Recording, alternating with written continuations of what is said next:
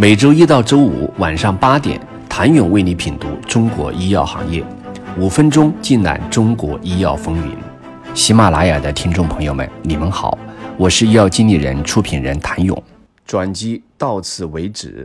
在新冠期间，生物制药行业扔掉了研发的旧剧本，打破了每一条规则，扭转了每一种趋势。一些玩家获得了巨额的意外收获。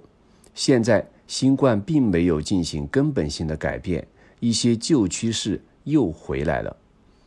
根据德勤最新报告，二零二二年全球研发支出 TOP 二十的跨国药企研发效率又回到新冠之前持续下降的趋势，并刷新了十年来的最低纪录，为百分之一点二。如数据所示，跨国药企们正在面临着成本上升、回报下降的持续挑战。同时，从最近的财报披露可以看出，2022年被分析公司的研发支出为1390亿美元，而在2010年，同一组公司的研发支出仅为850亿美元。另一方面，跨国药企也在持续优化自己的研发管线。二零二二年，多家跨国药企进行了明显的调整，而已经发展成为中等规模的生物制药公司，尽管其研发效率较跨国药企高出不少，但其面临挑战正在趋同。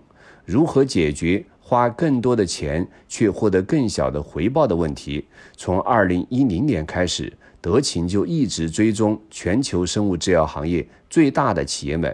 试图通过分析他们的表现，了解生物制药行业创新产品的研发效率，以及从后期研发管线获得投资回报的能力。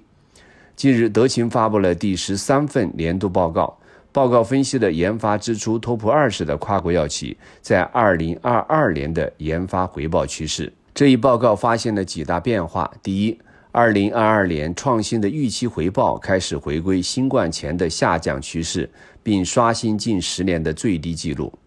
从二零二零年开始，生物制药的创新研发回报开始上扬，一直持续到二零二一年，回报率大幅增至百分之七，触达二零一四年以来的最高值。然而好景不长，二零二二年由于一些管线资产已经实现商业化。二十家跨国药企的研发回报已经下降至百分之一点二。第二，二零二二年将创新管线推向市场的平均开发成本增加，而峰值销售预测下降。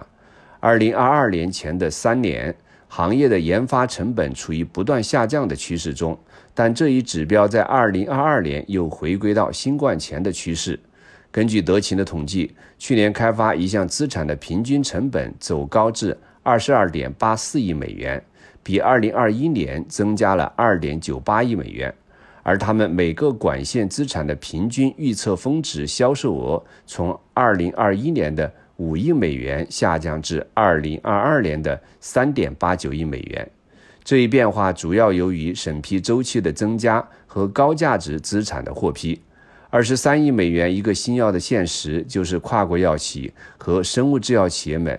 正在面临着成本上升、回报下降的持续挑战，如何才能提高他们的研发效率？请您下周一接着收听。谢谢您的收听。想了解更多最新鲜的行业资讯、市场动态、政策分析，请扫描二维码或添加医药经理人微信公众号“医药经理人”——医药行业的新闻与资源中心。我是谭勇，周一见。